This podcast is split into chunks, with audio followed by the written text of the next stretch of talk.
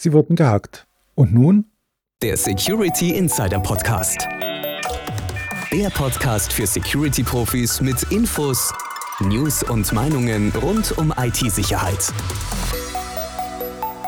Und hier sind Peter Schmitz und Dirks Rocke. Hallo und herzlich willkommen zum Security Insider Podcast. Für Sie im Mikrofon ist Dirks Rocke und bei mir im virtuellen Studio sitzt wieder Peter Schmitz, der Chefredakteur von Security Insider. Hallo Peter, grüß dich. Hallo Dirk und hallo liebe Zuhörerinnen und Zuhörer. Schön, dass Sie wieder dabei sind bei einer neuen Folge des Security Insider Podcast. Ja, und diesmal wollen wir wissen, wie fühlt es sich für Unternehmen an, wenn sie erfolgreich gehackt wurden? Ja, und als Zeugen direkt vom Tatort befragen wir Yannick Christ. Der ist selbstständiger Experte für Informationssicherheit und als externer CISO buchbar.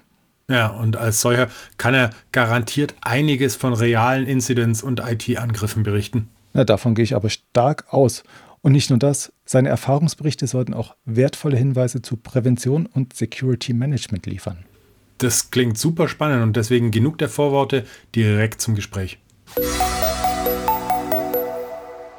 Hallo Herr Christ, schön, dass Sie sich einmal mehr die Zeit für uns nehmen.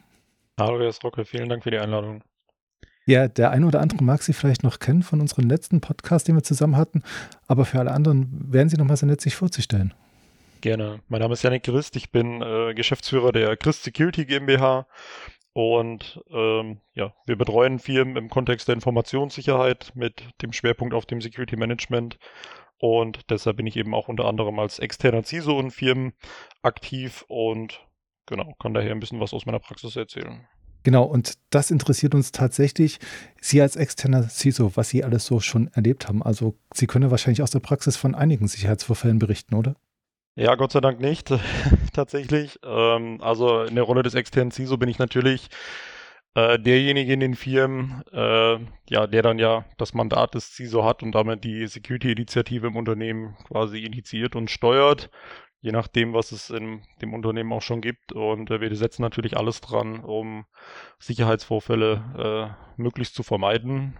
Äh, wobei, und das sollte natürlich jedem klar sein, auch äh, ein gewisses Restrisiko verbleibt. Also gerade in der Anfangsphase kann man natürlich sagen, dass so ein Security-Programm natürlich nichts ist, was man jetzt mal über Nacht initiiert, äh, mal eben plant und mal eben umsetzt, sondern äh, das Ganze braucht natürlich einiges an Zeit und ähm, da ist es natürlich so, dass wir versuchen, die im Unternehmen existierenden Risiken eben sukzessive zu mindern ähm, und streben da natürlich auch äh, ein sehr gesundes Verhältnis aus Restrisiko und Risiko an. Ähm, aber auf Null und das innerhalb kürzester Zeit kann man tatsächlich äh, in keiner Firma das Risiko senken. Das ist so, ja. Ich muss jetzt natürlich auch böseweise gestehen, das Restrisiko ist genau das, was uns interessiert, weil sonst könnten wir jetzt eigentlich gleich aufhören. Also ich frage nochmal, was ist Ihnen denn schon passiert in der Praxis? Also es kommt natürlich äh, im Tagesgeschäft äh, zu verschiedenen Security Incidents. Das sind natürlich kleinere Sachen primär, äh, die sich dann noch relativ einfach lösen lassen. Ähm, und die muss es ja auch geben, äh, weil wenn es die nicht gäbe, würden sie wahrscheinlich einfach nicht auffallen. Ne? Das heißt also, die, äh, das Bekanntwerden von Security Incidents ist natürlich schon mal ein Merkmal, dass überhaupt eine gewisse Sichtbarkeit äh, in die IT existiert und dass man sich den Themen annehmen kann. Und das sind eben klassischerweise Sachen wie äh, ja, der Abfluss von Kennwörter, äh, die Kompromittierung von User-Accounts, äh, die Exfiltration von einigen wenigen Daten an unsicheren Übergangspunkten. Das sind schon so Sachen, die einem im Tagesgeschäft irgendwo äh, begegnen. Ähm, die ja, müssen behandelt werden und lassen sich aber im Zweifel dann auch mit, mit, mit geringen Mitteln quasi beheben. Ne? Das klingt jetzt vergleichsweise unspektakulär, oder? Ja, deshalb sage ich ja, Gott sei Dank, äh, ist das die Regel. Es gibt natürlich auch andere Fälle. Also es gibt natürlich auch, äh, und da bespreche ich jetzt vor allem, sage ich mal, über die über die Consulting-Schiene bei uns ähm, Fälle, wo wir hinzugezogen werden, wo ein Unternehmen dann tatsächlich auch einen, größeren Vorfall hat. Ähm, das sind dann eben die Klassiker, wie sie heute eben auftreten, wie Ransomware-Vorfälle und Co., wo dann eben auch mal eine komplette IT verschlüsselt ist. Äh, das sind Vorfälle, die wir dann äh, mit betreuen, quasi, wo wir als Berater dazukommen und wo wir dann auch im Nachgang in der Regel dieses äh, Mandat des externen CISO mit übernehmen, ähm, um so ein Unternehmen dann natürlich auch, nachdem die, die äh, Cyberattacke, der Ransomware-Vorfall überstanden ist, quasi mit äh, ja, den geeigneten Maßnahmen auszustatten.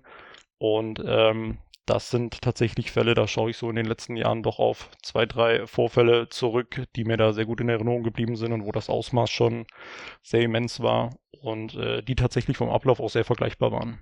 Ja, das klingt jetzt schon spannender, aber ähm, Sie sagten es, ähm, wenn Sie ähm, als CISO unterwegs sind, dann, dann schauen Sie schon auf Sachen, die ein bisschen verdächtig allen vorkommen. Also der Abfluss von Kennwörtern, ähm, Infiltration von Accounts, sagten Sie. Wie fällt einem denn sowas erstmal auf? Also das sind ja schon die ersten ja, Warnzeichen, die man da so haben kann. Genau. Und das äh, Tückische dabei ist, dass diese Warnzeichen meistens so, ja, der Vorbote sind von etwas Größerem, was da kommen könnte. Das war tatsächlich auch bei, bei Vorfällen, die wir quasi als Berater dann mitbetreuen durften im Bereich Krisenmanagement und äh, Systemwiederherstellung und nachträgliche Härtung nach so einem Ransomware-Vorfall, war das tatsächlich oft dann auch die Erkenntnis aus der Forensik, dass ähm, gegebenenfalls dieser Abfluss von äh, Zugangsdaten und ähnliches äh, sich äh, sogar etwas in die Vergangenheit quasi konstruieren lässt. Ne? Das heißt also, wenn man diesen kleinen Themen nicht ausreichend nachgeht, könnte das im Zweifel eben doch dazu führen, ähm, dass das äh, im Grunde der, das initiale Eintrittstor für etwas Größeres ist. Und äh, deshalb lohnt es sich eben auch, äh, gerade die Themen ja, mit einer gewissen Ernsthaftigkeit und Ge Schnelligkeit, die natürlich geboten ist, zu behandeln. Und ähm, da muss man tatsächlich äh, vor allem eben dafür sorgen, dass die Themen vor allem auffallen. Und das ist halt die große Herausforderung, die man hat. Ähm, jetzt quasi wieder der Schwenk dann, ähm, wie wir das im Bereich äh, der, der, der, der CISO-Mandate machen, weil das ist natürlich die große Kunst. Ne? Wenn man in so ein Unternehmen reinkommt, äh, geht es ja wirklich darum, in der richtigen Reihenfolge die richtigen Maßnahmen zu erlassen, weil ähm, die Security-Initiativen, das sind ja im Zweifel äh, relativ umfassende Projekte, äh, die man da in der Regel macht. Ne? Das ist ja eine Querschnittsdisziplin, die IT-Sicherheit. Das ist ja nicht so, äh, dass man da irgendwo die goldene Box an die Wand installiert und dann ist das Unternehmen vollständig abgesichert und das innerhalb von, von wenigen Stunden, sondern im Zweifel muss man einmal durch alle Kerndisziplinen der IT und und Nicht-IT vor allem und äh, das eben in der Regel auch angefangen äh, bei der Geschäftsführung und bei der Leitungsebene im Unternehmen, ne, die das Thema erstmal grundsätzlich ähm, verstehen muss, wissen muss, warum da ein gewisses Invest auch notwendig ist. Ähm, auch über das, äh, sage ich, Mandat des CISOs hinaus. Ne, der kann natürlich auch nicht mit, mit Luft und Liebe arbeiten, sondern der braucht ja ein gewisses, äh, ja, ein gewisses Kontingent, ein gewisses Budget, äh, was da im Bereich der IT-Sicherheit dann verwendet werden kann. Und ähm, das ist natürlich ein Prozess, der dauert im Zweifel. Und dem kann man natürlich in gewisser Weise Rechnung tragen, indem man insbesondere dann bei den Maßnahmen sehr klar priorisiert und sich sehr schnell ein Bild über die vorhandenen Risiken im Unternehmen machen kann und versucht dann innerhalb kürzester Zeit äh, entsprechende Quickwins zu heben. Ähm, das ist in der Regel auch immer machbar. Es gibt immer Themen, wo man, wenn man eine gewisse Erfahrung mitbringt, relativ schnell sagen kann, da müsst ihr ran, da müssen wir auf alle Fälle eine Initiative starten, damit wir dieses Risiko auf alle Fälle schon mal in den gesunden Bereich bringen. Aber ähm, auch da sprechen wir eben teilweise von, von ja, umfangreicheren Maßnahmen und Sachen, die halt nicht innerhalb von einer Woche abgeschlossen sind. In der Regel ist das tatsächlich so, dass desto größer die Firma, desto länger dauert das Ganze dann in der Regel auch, weil eben auch kaufmännische Prozesse dranhängen. Ne? Das äh, kann man sich durchaus vorstellen, wenn man ein Beispiel nimmt. Ähm, wenn heute eine Firma beispielsweise noch eine klassische signaturbasierte äh, Endpoint Protection einsetzt und man möchte das beispielsweise ändern und ein IDA-System ausrollen, das ist dann mit einem entsprechenden Invest verbunden bei einigen tausend Endpunkten, vielleicht in einem größeren Unternehmenskontext. Und damit einhergeht natürlich auch ein entsprechendes Invest, was äh, sich ja eine Firma auch nicht unbedingt dann äh, mal ebenso überlegt äh, zu investieren, sondern da hängt ein entsprechender Freigabeprozess dran. Der dauert im Zweifel etwas. Und ähm, alleine aus dem Grund äh, ist es natürlich schon ein gewisser, ja, ein gewisser Aufwand und eine gewisse Zeitdauer, bis man dann überhaupt erstmal in der Lage ist, äh, ein gesundes, eine gesunde Grundhygiene herzustellen, dass solche Sicherheitsvorfälle auffallen, wie beispielsweise der Abfluss von Kennwörtern und oder anderen Themen, äh, so dass man die überhaupt erstmal behandeln kann. Ne? Also der Weg, bis man da ist, ist schon eine kleine Reise abhängig immer natürlich davon, wo das Unternehmen dann Status quo steht. Gibt es da so eine empfehlenswerte Allgemeinlösung für diese Grundhygiene, also dass man äh, generell dieses Monitoring erstmal installiert, was man jetzt allen empfehlen könnte, dass man tatsächlich erstmal mitkriegt, dass irgendwie was im Argen liegen könnte? Ja, also wenn ich, also ja und nein, tatsächlich die, die klassische Beraterantwort. ähm, wenn ich, wenn ich äh, das Mandat für den CISO übernehme, komme ich natürlich mit einer recht klaren Vorstellung und Unternehmen rein, wie so ein Zielbild aussehen kann, orientiert vor allem an ja, den, den Erfahrungen, die man hat und den anderen Unternehmen, die man kennt. Und das unterscheidet sich eben auch. Ne? Das heißt also, wenn ich jetzt in ein Unternehmen komme, was in einer recht wenig regulierten Branche aktiv ist, wo tatsächlich auch weder gesetzlich noch vertragliche Anforderungen bestehen nach Informationssicherheit, dann kann dieses Zielbild unter anderem dann etwas anders aussehen, wie wenn man relativ viele Stakeholder hat, äh, wo man ohnehin viele Anforderungen bedienen muss und wo auch dann entsprechende ja, Risiken aufgrund eben möglicher Sanktionen und oder Vertragsstrafen daraus resultieren. Also das ist äh, nicht das eine Bild, was man auf alle Firmen anwenden kann. Ähm, und das wäre aber auch tatsächlich der große Vorteil, den ich dann auch im Bereich des externen CISO sehen würde, dass er eben doch dadurch, dass man eine gute Marktübersicht hat und das Ganze ja dann irgendwo auch für, für mehrere Firmen macht, ähm, relativ gut abschätzen kann, was ist denn, ja, was ist denn so Standard? Was ist denn eigentlich für diese Branche und für diese Unternehmensgröße ähm, ein gutes, angemessenes Maß? An Sicherheit und das äh, kann ich mir recht, also da habe ich relativ schnell immer ein, ein Bild im Kopf, wo, wo, ich hin will, zumindest wenn es um diese Basishygiene geht. Ne? Alles weitere muss dann wirklich ausnivelliert werden im Rahmen von dem, von dem weiteren Security-Programm, muss dann anhand von Risikoanalysen bewertet werden, ähm, zusammen dann auch mit der Leitungsebene, wo man da bereit ist, noch zusätzlich zu investieren und wo man gegebenenfalls dann auch mal ein Risiko akzeptiert, weil man sagt, okay, ähm, entweder das ist so unwahrscheinlich, dass das eintritt, ähm, da will man jetzt nicht irgendwie 1000 Euro versenken und oder selbst wenn es eintritt, würde es das Unternehmen nicht in einem größeren Maße schaden. Auch da ist die Risikoakzeptanz ein adäquates Mittel. Ähm, aber für die Grundhygiene, ja, gibt es eben so ein paar Themen, wo ich sagen würde, also Klassiker, gerade schon genannt, ne, ist das Thema äh, Endpoint Detection und Response. Das ist, denke ich, heute schon eine Technologie, die man einsetzen sollte. Der klassische diktanturbasierte Ansatz, der funktioniert aus meiner Sicht äh, seit Jahren eben nicht mehr, weil das äh, Katz-und-Maus-Spiel zwischen, zwischen äh, Hacker und Opfer einfach zu dynamisch geworden ist. Ne? Das heißt also, das ähm, ist eine Maßnahme, die da auf alle Fälle mit reingehört, ähm, aber eben auch Themen, die gar nicht unbedingt mit dem großen finanziellen Invest verbunden sind, sondern eben teilweise einfach organisatorische Abläufe, ne? ein regelmäßiges Review der Firewall Policies oder ein vernünftiges rechte Rollenkonzept, erstmal beispielsweise im Kontext der Identity Management Lösung. Das sind einfach äh, prozessuale Themen, wo es eigentlich nur darum geht, dass die konsequent gelebt werden und dass man da eben auch mal regelmäßig eine Kontrolle drüber macht. Und ähm, das sind eben so Quick Wins, die würde ich dann schon ähm, prioritär behandeln, damit man eben nicht durch kaufmännische Prozesse und oder ähm, lange Entscheidungswege im Unternehmen ähm, da schon ausgebremst wird.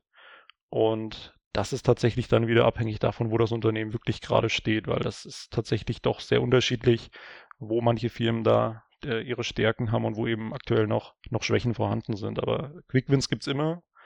Äh, die Aufgabe ist, die zeitnah zu identifizieren, eine gewisse Grundhygiene herzustellen und wenn die Grundhygiene dann existiert, eben anhand von Risikoanalysen die weiteren Maßnahmen evaluieren, weil es dem Unternehmen eben nichts bringt, äh, nachher zwar sicher, aber pleite zu sein. Ne?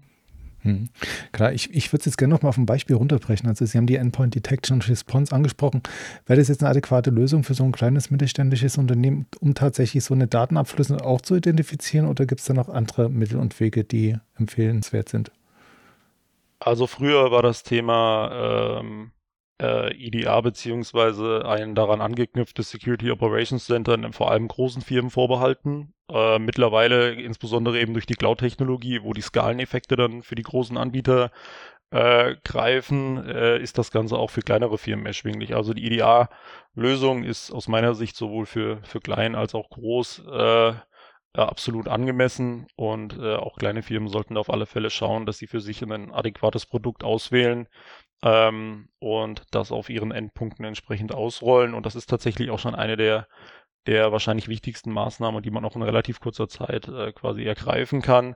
Natürlich äh, deckt das nur einen Teil ab. Ne? Das ist eine gewisse Grundhygiene, die ich auf meinen Client- und Serversystem herstelle.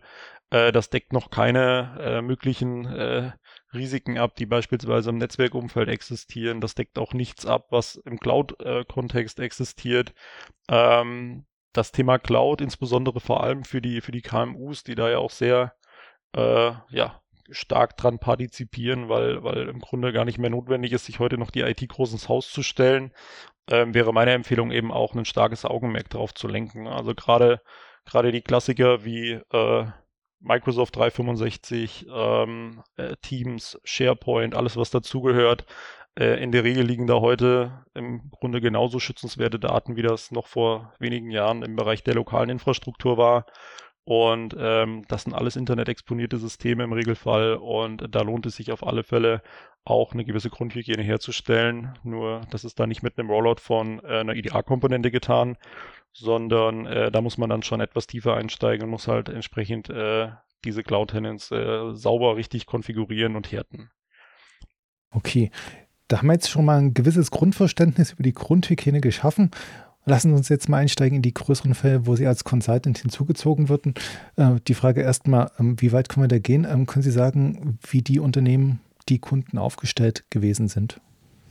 Also vor dem, vor der, also was man definitiv nicht sagen kann, ist, dass ähm, äh, Firmen, die einen Ransomware-Vorfall erleiden, grundsätzlich schlecht in dem Bereich der IT-Sicherheit aufgestellt sind. Also die Analogie funktioniert schlichtweg nicht. Ich glaube, das hat sich in den letzten Jahren noch relativ klar gezeigt, weil ja auch sehr prominente Firmen äh, von äh, Cybervorfällen äh, betroffen waren, insbesondere eben diesen Ransomware-Kontext. Die Frage ist immer, wie viel Anstrengung ähm, ja, leistet die Gegenseite der Angreifer, um in so ein Unternehmen reinzukommen. Und ähm, da gibt es durchaus Fälle, die man hätte vermeiden können. Äh, es gibt aber auch Fälle, wo man ähm, das Ganze tatsächlich nur durch einen ja doch sehr hohen Reifegrad im Bereich der IT-Sicherheit hätte erreichen können, der für ein Unternehmen dann irgendwo auch nicht mehr besonders wirtschaftlich gewesen wäre, muss man sagen. Ne? Also das ähm, Lässt sich also pauschal so gar nicht sagen. Meine Erfahrung ist tatsächlich, dass ähm, ja, die Firmen in der Regel alle im Bereich der IT-Sicherheit äh, unter also, äh, äh, äh Dinge äh, getan haben, auf alle Fälle. Ähm, auch die richtigen Dinge getan haben und viele sinnvolle Maßnahmen im Unternehmen bereits existiert haben. Aber, und das ist natürlich die Asymmetrie, die existiert, dem Angreifer reicht natürlich eine potenzielle Schwachstelle, während das Unternehmen die Aufgabe hat, alle denkbaren Angriffsszenarien abzusichern. Und diese Asymmetrie zwischen Angegriffenem und Angreifer, das ist die große Herausforderung, ähm, die insbesondere jetzt in den Jahren, wo die Bedrohungslage eben doch sehr rasant, sehr schnell zugenommen hat, jetzt aufgrund der geopolitischen Entwicklung nochmal deutlich mehr, ähm, wo die, die Geschwindigkeit teilweise halt doch sehr, sehr, ja, oder ja, sehr hoch war oder ist und ähm, wo im Grunde die schiere Menge an Bedrohungen halt doch ähm, ja die eine oder andere IT-Sicherheitsabteilung dann vor Herausforderungen stellt und wo man im Grunde auch gar nicht mehr in der Lage ist, äh, alle möglichen Gefährdungen, alle möglichen Angriffsvektoren innerhalb kürzester Zeit zu schließen, sondern da gibt es halt in gewisser Weise immer eine gewisse Latenz. Und dann greift das äh, Gesetz der großen Zahlen ähm, irgendwann ähm, ja kann es eben dann dazu kommen, dass so ein Unternehmen angegriffen wird, wenn es quasi zu einem falschen Zeitpunkt auf irgendeinem Portscan von irgendeinem Angreifer auftaucht. Ne? Da ist also viel, viel äh, Glück beziehungsweise Unglück dann dabei. Ähm, pauschal sagen, dass die Firma irgendwas schlechter gemacht hat wie eine andere Firma, kann man an der Stelle einfach nicht, sondern tatsächlich spielt da die Wahrscheinlichkeit einfach eine ganz große Rolle. Und wie gesagt, in Anbetracht der, der hohen Geschwindigkeit und der hohen Dynamik, die das jetzt die letzten Jahre bekommen hat, ähm, bin ich mir sicher, dass da ähm, andere Firmen mit derselben Schwachstelle, äh, die nicht angegriffen wurden, einfach nur Glück hatten, ganz oft. Diese Asymmetrie, die Sie jetzt gerade geschildert haben, bezieht die sich jetzt ausschließlich auf den Schutz, also auf die Vorbeugung von Angriffen oder auch auf die Erkennung? Also bedeutet das auch, dass ich mich gar nicht auf alles vorbereiten kann und auch manche Sachen übersehen muss, weil ich die gar nicht ja, vorhersehen kann? Genau, also aufgrund eben dieser, dieser extremen Dynamik und äh, der, der BSI-Report jetzt von Oktober, der belegt das ja auch nochmal, dass die Gefährdungslage weiterhin enorm hoch ist ähm, ist es tatsächlich gar nicht mehr unbedingt möglich, äh, alle denkbaren Angriffsvektoren und alle denkbaren Gefährdungen in irgendwo innerhalb kürzester Zeit, muss man ja sagen, ist ja immer die Zeitachse, die man mit ansetzen muss, zu kompensieren, sondern es gibt immer Zeiträume, wo man ein Risiko einfach tragen muss, weil die technische Maßnahme, um dieses Risiko zu schließen, also beispielsweise ein Patch einschließen, ein Patch äh, einspielen oder ein Port schließen, ähm, weil das Ganze eben halt irgendwo auch in Angemessenheit zu dem äh, ja, Tagesgeschäft passieren muss. Ne? Stellen Sie sich vor, Sie würden im Grunde jeden Port sofort schließen, äh, wenn der Dienst, ähm, der über diesen Port exponiert wird, ähm, eine Schwachstelle aufweist. Ne? Das ist ja irgendwo immer ein risikobasierter Ansatz, den man fährt, ne? wo man gewisse ähm, gewisse Zeiträume einfach auch als, als akzeptabel ansieht und sagt, äh, kritische Schwachstellen müssen geschlossen werden innerhalb von. Und äh, wenn sie es dann gerade innerhalb von diesem Zeitraum eben trifft, dann trifft sie es halt. Das ist dann äh, im Grunde einfach sehr viel Unglück, was da zusammenkommen muss. Das ist ähnlich wie beim, beim, beim Flugzeugabsturz im Grunde. Das braucht auch sehr viele, sehr viele ähm, Parameter, die da schon aufeinander kommen, dass sowas passieren kann, aber es passiert eben. Und ähm, aufgrund eben der hohen Menge an Angriffen und der wahnsinnig hohen Dynamik sehen wir halt in den letzten Jahren, dass es doch äh, recht oft passiert. Äh, wenn man natürlich die Menge an Unternehmen dagegen hält, die potenziell genauso angreifbar gewesen wären, relativiert sich die Zahl aber auch wieder. Ne, dann sind die Fälle, die wir jetzt aus den Medien kennen, wo große Ransomware-Vorfälle äh, stattgefunden haben, tatsächlich dann wahrscheinlich auch nur äh, wahrscheinlich irgendeine Nachkommazahl äh, äh, prozentual von dem, von den Unternehmen, die tatsächlich angreifbar gewesen wären ne, zu dem Zeitpunkt. Mhm. Ähm, bei den konkreten Fällen, wo sie hinzugezogen wurden, Sie haben jetzt gesprochen von forensischen Analysen, lässt sich das im Nachhinein feststellen, wie lange da die Angreifer schon aktiv waren? Also wie lange das gedauert hat, bis man da was gemerkt hat? In der Regel ja. Es hängt, steht und fällt äh, mit dem, mit dem Log-Management, äh, das die Firma betrieben hat. Also wie lange beispielsweise Logs äh, aufbewahrt werden im Unternehmen. Es gibt äh, Fälle, das ist jetzt keiner der Fälle, wo, wo ich jetzt äh, selbst beteiligt war, aber man äh, kennt und hört sich ja, im, im, im, ja im, im Dunstkreis der Security, wo Angreifer potenziell schon monatelang im Unternehmen waren. Und da ist es natürlich die Frage, ob man so weit zurückgehen kann in den vorhandenen Logdaten um da den initialen Eintritt beispielsweise noch nachvollziehen zu können. Aber in der Regel liegen zwischen initialem Eintritt und dem äh, Deployment der Ransomware ähm, ja wenige Tage bis Wochen. Und das kann man dann schon nachvollziehen, indem man einfach die entsprechenden Logdaten im Rahmen der Forensik auswertet und so natürlich auch die Schwachstelle findet, über die der Hacker beispielsweise dann entsprechend äh, überhaupt ins Unternehmen gelangen konnte und dort seine Rechte beispielsweise dann eskalieren konnte. Und wie hat sich das dann konkret dargestellt? Also äh, der Zeitpunkt, an dem man es dann bemerkt hat, woran ist es dann tatsächlich aufgefallen? An irgendwelchen Logfiles oder war dann die Ransomware schon so aktiv, dass alles verschlüsselt war? Also die Unternehmen, die dann tatsächlich den Ransomware-Vorfall erleiden, die merken es natürlich irgendwo an einer operativen Störung dann. Das heißt also, ein System funktioniert nicht mehr. Der Admin loggt sich gegebenenfalls auf diesem Server ein und findet im Zweifel eine Textdatei auf dem Desktop ähm, mit der Aufforderung zur Zahlung von einem Lösegeld. Das ist natürlich dann schon äh, der absolute Worst Case. Das heißt also, die Ransomware bewegt sich im Moment oder hat sich bereits äh, zu dem Moment äh, lateral durchs Unternehmen gefressen und natürlich alles verschlüsselt, was sich quasi in die Quere gestellt hat. Ähm, das ist der absolute Worst Case. Im Idealfall kriegt man eben bereits frühzeitig über entsprechende Sicherheitssysteme und da ist die IDA-Komponente beispielsweise wieder ein denkbares System, was diese Meldung geben kann, ähm, entsprechende Informationen über maliziöse Aktivitäten auf einzelnen Endpunkten. Das heißt also, der Hacker ähm, versucht natürlich äh, einige, einige äh, mögliche Angriffsvektoren aus, ehe er in der Lage ist, entsprechende Rechte, wie zum Beispiel die eines Domain-Admins, anzunehmen.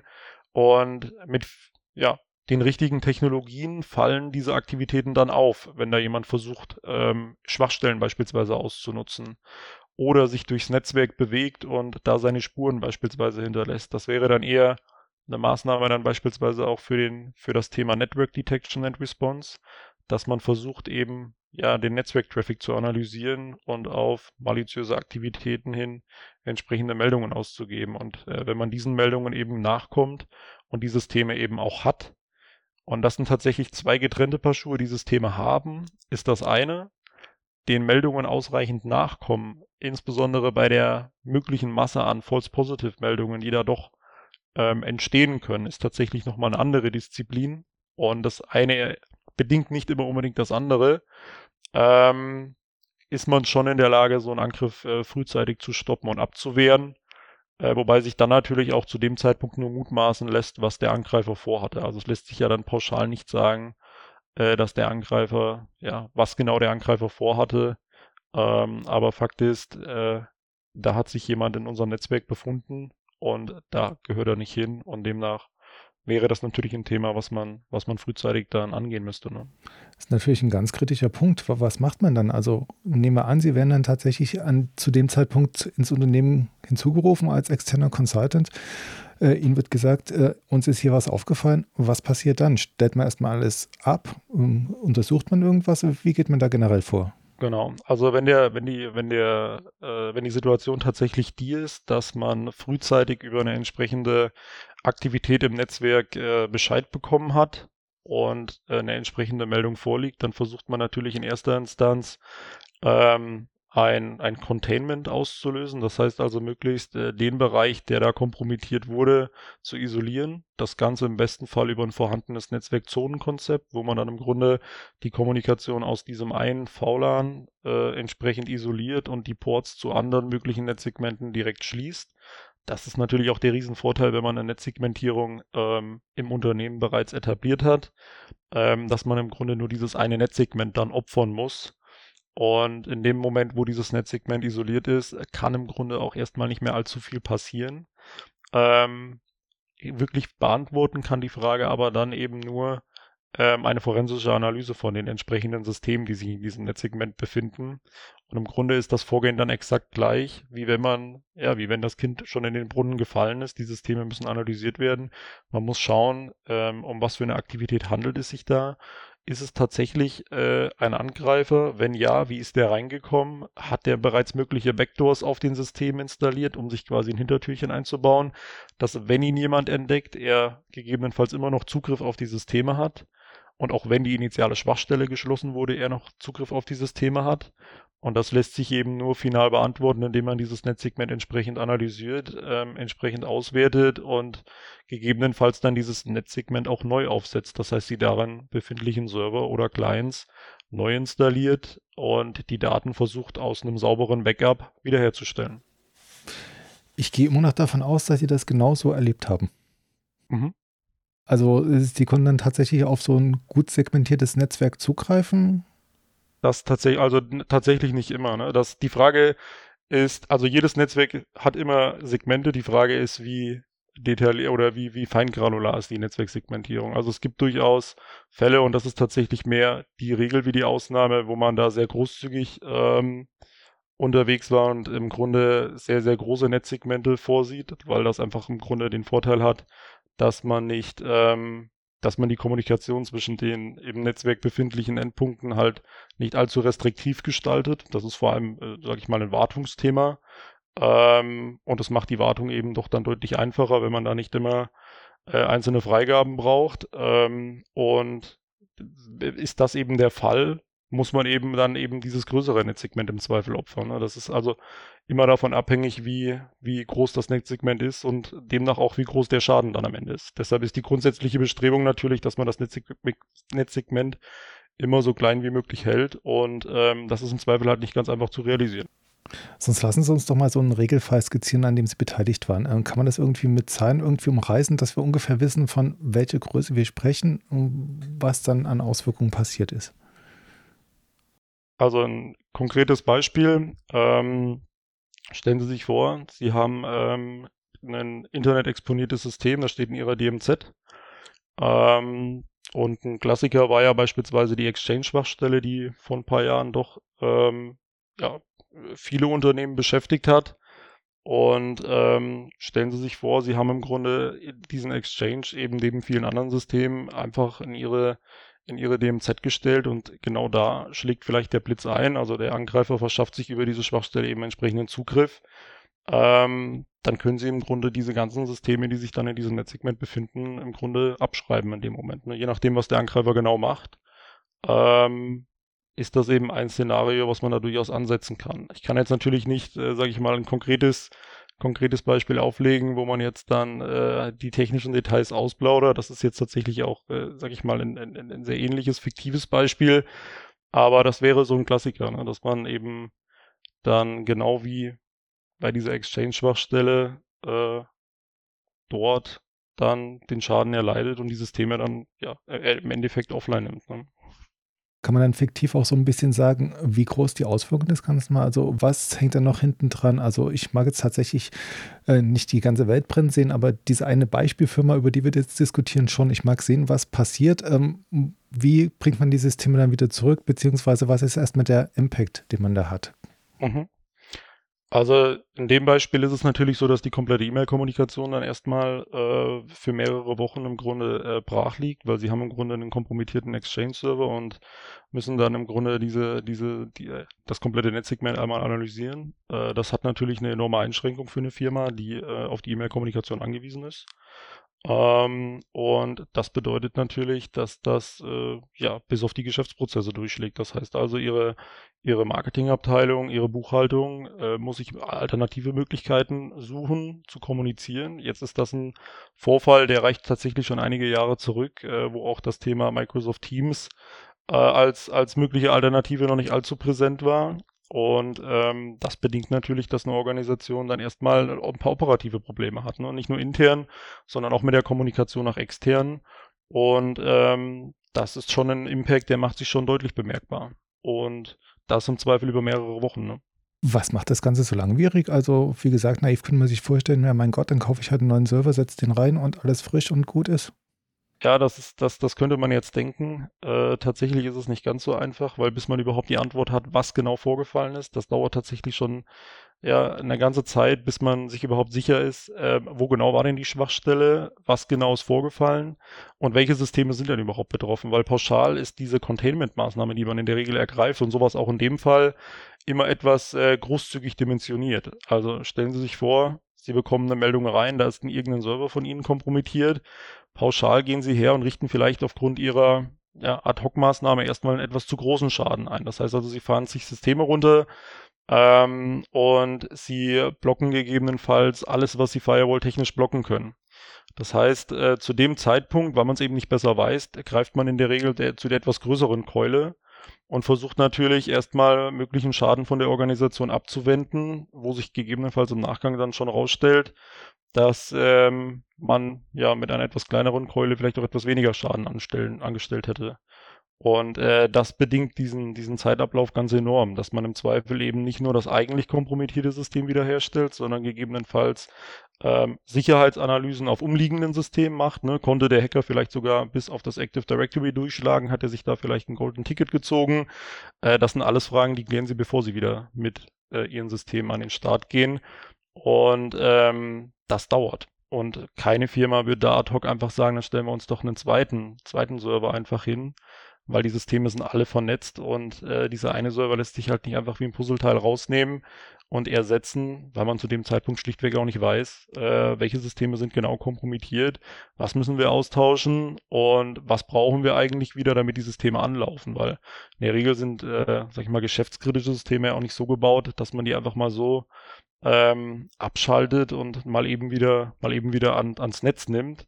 Und dann funktioniert alles hervorragend. Gegebenenfalls haben sie da irgendwo einen Datenverlust, der muss geprüft werden. Vielleicht stehen da noch andere Komponenten in der, in der DMZ, irgendwelche Schnittstellensysteme, äh, wo sie schauen müssen, ähm, ob die betroffen sind und ob da Daten verloren gegangen sind. Ähm, und das sind vielleicht sogar dann sogar die wichtigeren Themen, die sie da beantworten müssen. Und das braucht Zeit. Das dauert Tage, das dauert teilweise sogar Wochen, äh, weshalb eben so ein, so, ein, so ein Vorfall, selbst wenn er tatsächlich, sage ich mal, sich sehr gut äh, im Nachgang eingrenzen lässt, ähm, ja, sicherlich kein, die Wiederherstellung sicherlich kein, kein Sprint, sondern eher der Marathon ist. Ne? Hm wenn ich nicht genau weiß, was vorgefallen ist und ich fahre die Systeme jetzt genauso wieder hoch, dann habe ich ja die gleiche Lücke wieder, ne? Absolut, das ist ja genau der Punkt. Also Sie müssen ja wissen, wie ist der Angreifer reingekommen. Und allein die Frage zu beantworten, bedingt eben die Auswertung der entsprechenden Logdaten, wenn sie denn vorhanden sind. Und de deshalb sieht im Grunde so ein Vorfall von außen immer etwas idealtypisch gedacht äh, zu einfach aus, weil man kann ja immer nur äh, auf Basis der Informationen entscheiden, die zu dem Zeitpunkt vorliegen. Und das ist tatsächlich auch die große Herausforderung, wenn wir äh, als Berater zu so einem Vorfall dazukommen, weil der Kenntnisstand, den man dann zu einem gewissen Zeitpunkt hat, der ist limitiert. Und mit jeder neuen Information, die reinkommt, wird die Entscheidungsgrundlage etwas besser. Aber natürlich lässt sich, wenn man dann zwei Wochen, nachdem das alles abgeschlossen ist und die Systeme wieder laufen, zurückschaut, ähm, natürlich aus einer ganz anderen Perspektive beantworten und aus einer ganz anderen äh, Blickrichtung betrachten, wo man durchaus hätte sagen können, wir hätten das vielleicht auch schneller hinbekommen. Deshalb ist das auch so wichtig, dass man nach jedem dieser Vorfälle eben einen entsprechenden, entsprechendes Learning zieht. Ne? Man nennt das im Incident Response Kontext dann die, die Lessons Learned. Äh, das ist eine eigene Phase in diesem ganzen Kontext und äh, da versucht man eben genau solche Learnings dann zu ziehen Ähm, heißt aber nicht, dass man beim nächsten Vorfall nicht wieder in derselben Situation ist und nur auf Basis der Informationen entscheiden kann, die eben zu einem gewissen Zeitpunkt vorliegen. Sie hatten es auch gerade angedeutet, ähm, von dem Fall, den wir jetzt skizziert haben, mehr oder weniger fiktiv, aber angelehnt an die Wirklichkeit, gab es noch nicht wirklich so die Cloud-Lösung, die Teams und so weiter. Wäre jetzt auch eine Frage, wie sieht es tatsächlich aus, wenn mein Unternehmen jetzt wirklich stark angeschlagen ist und getroffen? Gibt es denn da irgendwelche Workarounds, Provisorien, um den Betrieb wenigstens teilweise wiederherzustellen? Also, dass man jetzt irgendwie tatsächlich auf Cloud-Lösungen ausweicht. Bei Teams ist es mir klar, das ist die Kommunikation. Gibt es da noch ähnliche Tools, die man nutzen könnte?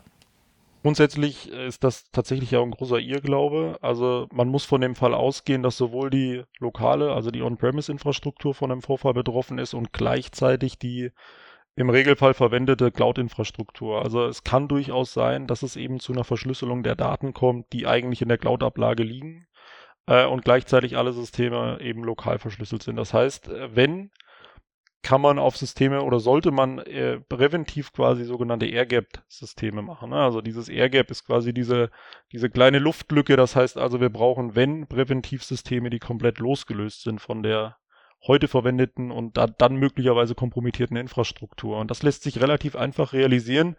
Und da braucht man auch gar nicht nach den Sternen greifen, sondern den Tipp, den, den wir äh, in der Regel geben und bei, bei vielen Kunden auch schon so umgesetzt haben, ist im einfachsten Fall eben sich mal überlegen, wie man denn durch ähm, ja, mögliche äh, Alternativen im Bereich der Cloud-Lösungen äh, eine komplett losgelöste ganz schmale äh, Kommunikationsplattform baut. Nur das könnte im einfachsten Fall vielleicht einfach ein zweiter Microsoft-Tenant sein und oder ähm, eine, eine, eine WebEx-Lizenz für die wichtigsten Mitarbeiter, die in diesem Incident-Response-Kontext dann auch eine, eine wichtige Rolle im Unternehmen spielen bei der Behandlung von so einem Sicherheitsvorfall. Äh, das ist eine, da hat man schon sehr viel erreicht und das ist auch nicht nur die Kommunikation, die da äh, dann gewährleistet ist, sondern das ist ja viel mehr. Da kann man Zweifel schon mal die wichtigsten Kontaktlisten ablegen. Da kann man schon mal ähm, ganz essentielle Sachen vorbereiten, die man im Grunde in so einem Vorfall dann braucht, aber nicht mehr im Zugriff hat.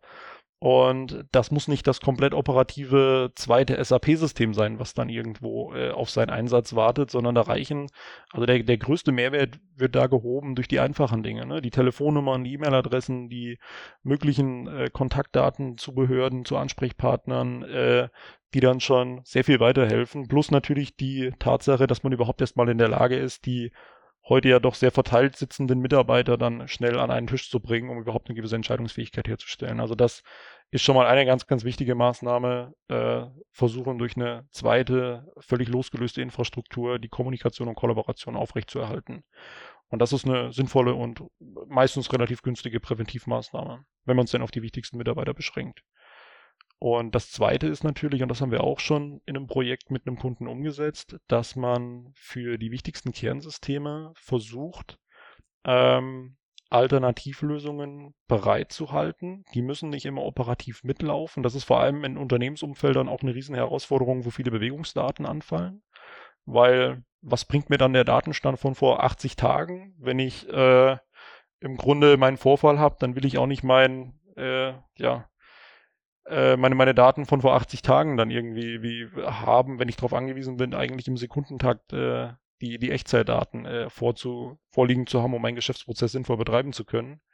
Ähm, und da wird es tatsächlich schon ein bisschen schwieriger. Aber da gibt's äh, Möglichkeiten und das sollte man aber dann, wenn, wirklich auf die allerwichtigsten Systeme beschränken, weil ähm, ja zum Beispiel eben entsprechende äh, Systeme halt meistens schon im operativen IT-Betrieb entsprechend aufwendig zu betreiben sind oder lässt sich nicht mal eben noch eine zweite Instanz irgendwo komplett losgelöst betreiben, sondern das ist dann meistens eben ein sehr, sehr reduziertes System, was aber dann doch im Falle der Fälle äh, dafür sorgen kann, dass eben horrende Umsatzverluste ausbleiben, ähm, weil man zumindest den Geschäftsprozess auf einem Minimalmaß äh, weiter betreiben konnte. Selbst wenn es dann ein bisschen aufwendiger ist, ist es immer noch besser wie nichts.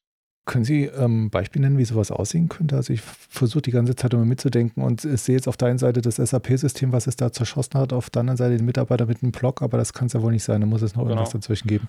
Genau, also stellen Sie sich vielleicht mal ein, ein einfaches Beispiel, ein großer, ein großer Logistiker, ähm, der ist auf äh, natürlich viele Bewegungsdaten angewiesen, weil was bringt Ihnen das, wenn Sie den Lagerstand von vor drei Wochen dann in diesem Alternativsystem haben?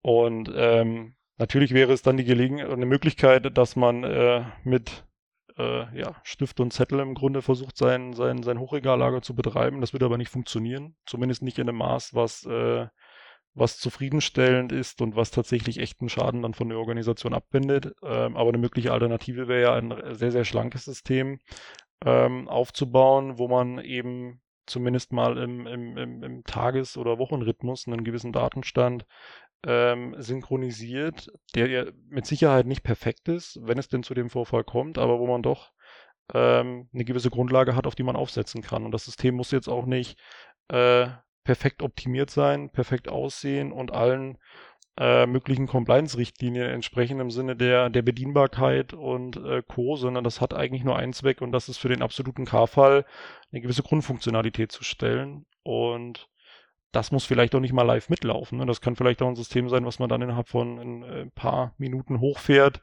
und ähm, was dann vielleicht auch noch irgendwie eine Stunde den aktuellen Datenstand dann importieren muss, der vielleicht irgendwo anders dann im, im Backup liegt.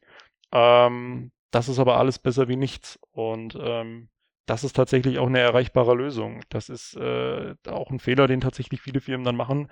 Die versuchen dann immer gleich die, die große Lösung zu bauen, ne? also eine komplette redundante Umgebung aufzubauen, was dann halt oft gerne scheitert, wo ich dann immer interveniere und sage, alles ist besser wie nichts. Äh, lasst uns mal mit den kleinen, einfachen Dingen anfangen. Selbst wenn wir dann im Falle der Fälle nicht unbedingt jetzt das High-End-System da stehen haben, sondern wirklich erstmal eine schlanke Lösung. Ähm, aber zumindest müssen wir nicht mit Zettel und Stift dann ähm, äh, hantieren. Sie sagten, dass Sie Daten synchronisieren, vielleicht jetzt nicht in Echtzeit, sondern vielleicht im Wochenrhythmus. Ähm, ist das dann noch ähm, kompatibel mit dem Anliegen, dass man einen AirGap hat oder hat man dann doch wieder so, so, ja, es ist so ein Kompromiss geschlossen, dass die Daten muss man irgendwie bewegen können?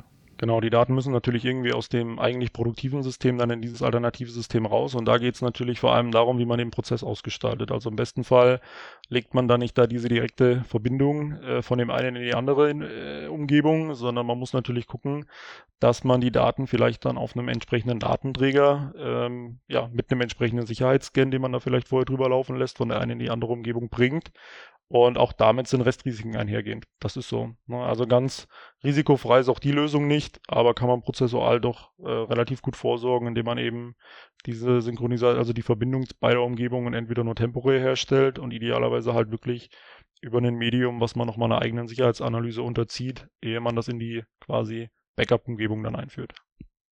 Was natürlich auch noch offen ist, sind die Meldepflichten. Ähm, wann gehe ich denn die an? Sofort auf der Stelle oder kümmere ich mich tatsächlich erstmal um die eigenen Systeme?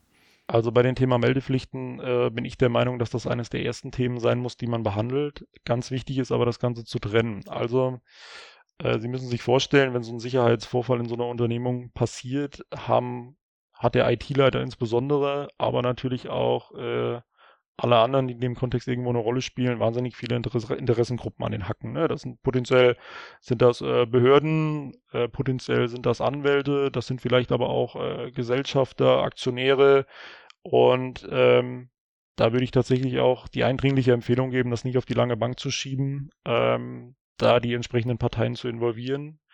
Ähm, aber der Umgang mit den Parteien ist kriegsentscheidend tatsächlich. Also was nicht der Fall sein sollte, ist, dass der IT-Leiter plötzlich die äh, Hauptzeit damit verbringt, irgendwelche äh, Fragen zu beantworten von möglichen äh, Interessengruppen wie die Behörden und oder eben Aktionäre und oder Gesellschaft oder Geschäftsführer sondern ähm, das Ganze sollte eben idealerweise durch eine eigenen, durch, durch, durch ein eigenes Team bearbeitet werden und strukturiert eben angegangen werden.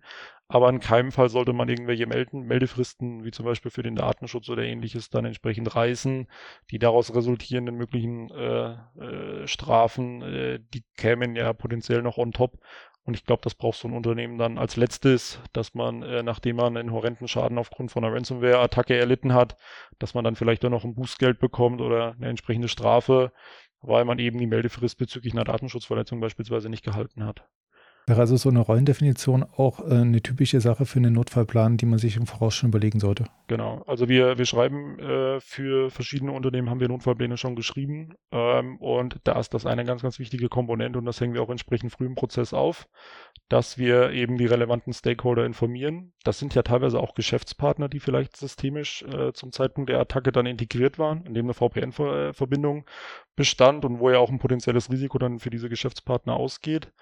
Und äh, deshalb lohnt es sich, das einmal wirklich zu inventarisieren. Wen möchte ich als Unternehmen denn involvieren, wenn ich eine Cyberattacke habe? Ähm, die Behörden sind da sicherlich ein, ein ganz wichtiger Teil, Geschäftspartner ein anderer aufgrund der Gesellschafterstruktur vielleicht noch äh, verschiedene andere Parteien. Das muss man für sich einfach mal äh, notieren und idealerweise dort ablegen, wo man es noch im Zugriff hat, wenn denn die Cyberattacke dann ähm, vorliegt. Ne? Beispielsweise eben in so einem alternativen, in so einer alternativen Lösung, Teams, äh, Jira, Confluence, ähm, die man dann abrufen kann, ähm, wenn die eigene äh, Infrastruktur nicht mehr zur Verfügung steht. Da könnte so eine Liste dann liegen. Gibt es denn noch andere Aspekte, die man mit so einem Notfallplan abdecken müsste, an die man jetzt, also an die ich jetzt nicht gedacht habe, aber die Sie noch im Hinterkopf hätten? Also eine ganz, ganz wichtige Sache und die diskutieren wir dann immer auch recht ausgiebig ist natürlich, dass wir gucken müssen, dass wir bei den verschiedenen Sicherheitsvorfällen nicht immer gleich die ganz große Alarmglocke äh, betätigen. Das heißt also, wir müssen Eskalationspfade definieren in Anbetracht oder in Angemessenheit zu dem Vorfall, mit dem wir es zu tun haben. Stellen Sie sich vor, Sie würden bei jedem, bei jedem Kennwort, was in Ihrem Kennwortmanager als kompromittiert gekennzeichnet wird, gleich im Unternehmen eskalieren, die Geschäftsführung informieren und äh, den Weltuntergang verkünden. Das würden Sie wahrscheinlich zwei, dreimal machen, da würde Ihnen dann auch keiner mehr so richtig glauben. Und äh, sie würden natürlich äh, ja mit Kanonen auf Spatzen schießen und das ist, äh, führt in der Regel nur dazu, dass diese ganzen Präventivmaßnahmen dann recht schnell verbrennen und auf wenig Akzeptanz stoßen. Deshalb ist ein ganz wichtiges Kriterium, dass man mal als Unternehmung definiert, wann sprechen wir denn wirklich von einem existenzbedrohenden Risiko und wann müssen wir denn auch entsprechende ähm, Schäden in Kauf nehmen, um eben dieses existenzbedrohende äh, Risiko möglicherweise abzuwehren. Also stellen Sie sich den IT-Leiter vor, der jetzt in der Situation ist, entscheiden zu müssen, schalte ich die IT-Infrastruktur ab, ja oder nein? Ähm, und die Diskussion wollen sie nicht dann führen, wenn sich gerade die Ransomware durch ihr Unternehmen frisst, sondern da brauchen sie idealerweise eine vordefinierte äh, Entscheidung, die dann den IT-Leiter beispielsweise autorisiert, äh, gewisse Verbindungen zu kappen und ähnliches, womit zwangsweise ja ein operativer Schaden einhergeht. Ne? Die Systeme stehen ähm, und der Geschäftsprozess kommt zum Erliegen. Und äh, das sollte aber immer in Angemessenheit zu dem Vorfall passieren. Also wenn Sie dann immer die großen Geschütze rausholen, wird das sehr schnell auf sehr viel Unmut stoßen. Und da bauen wir in der Regel dann ähm, ja so eine so eine Klassifizierungsmatrix mit äh, einigen Leitfragen, äh, die, wenn man die eben beantwortet, man äh, sagen kann, was denn jetzt eine angemessene Reaktion auf den Vorfall ist und wer denn auch über diesen Vorfall informiert werden sollte. Und das ist tatsächlich nicht ganz einfach, weil ähm, da steckt natürlich eine gewisse Entscheidung, da muss eine gewisse Entscheidungskraft dahinter stehen, ne? dass man dann wirklich sagt, also wenn folgende Anzeichen erfüllt sind, dann darf der IT-Leiter und oder der Sicherheitsmanager entscheiden das. Das bedarf natürlich ein bisschen ähm, ja, einer Entscheidungskraft, die aber im Zweifel den großen Unterschied macht. Soll man die wirklich so mächtig machen, dass die agil und dann schnell reagieren können, falls so ein Fall eintritt? Oder sollte man dann doch irgendwie so eine Art Vier-Augen-Prinzip implementieren, dass dann doch noch die Geschäftsleitung irgendwie mit eingebunden wird? Oft ist das der Wunsch ähm, der Kunden tatsächlich, dass man da ein Vier-Augen-Prinzip etabliert. Es bringt aber oder es führt eben zwangsweise dazu, dass sich der Prozess verlangsamt. Und die Frage ist tatsächlich, welchen Mehrwert kann die Geschäftsführung an der Stelle, an der Stelle zur Entscheidungsfindung leisten? Ähm, weil die Faktenlage ist dann idealerweise da und die Frage ist, welche, mit welcher Frage oder mit welcher zusätzlichen Information kann die Geschäftsführung dann zum Zeitpunkt des Vorfalls noch äh, einen Mehrwert bezüglich der Entscheidung leisten. Deshalb kann die Entscheidung aus meiner Sicht vorher fallen und das ist zum Zeitpunkt der Ausarbeitung von dem Notfallplan. Damit wir dann, wenn es soweit ist, den Prozess eben nicht verzögern. Ne? Das ist das Hauptziel. Das sind deutliche Worte von Ihnen, die hätte ich jetzt gar nicht so erwartet. Ich danke Ihnen einerseits für diese Worte zum Ende und natürlich auch für die ausführlichen Ausführungen und äh, die interessanten Hinweise und auch ja, ähm, Details, die man vielleicht schon im Vorfeld beachten sollte bei so einem Notfallplan. Vielen Dank. Mhm, sehr gerne. Das war der Security Insider Podcast. Der Podcast für Security-Profis mit Infos, News und Meinungen rund um IT-Sicherheit.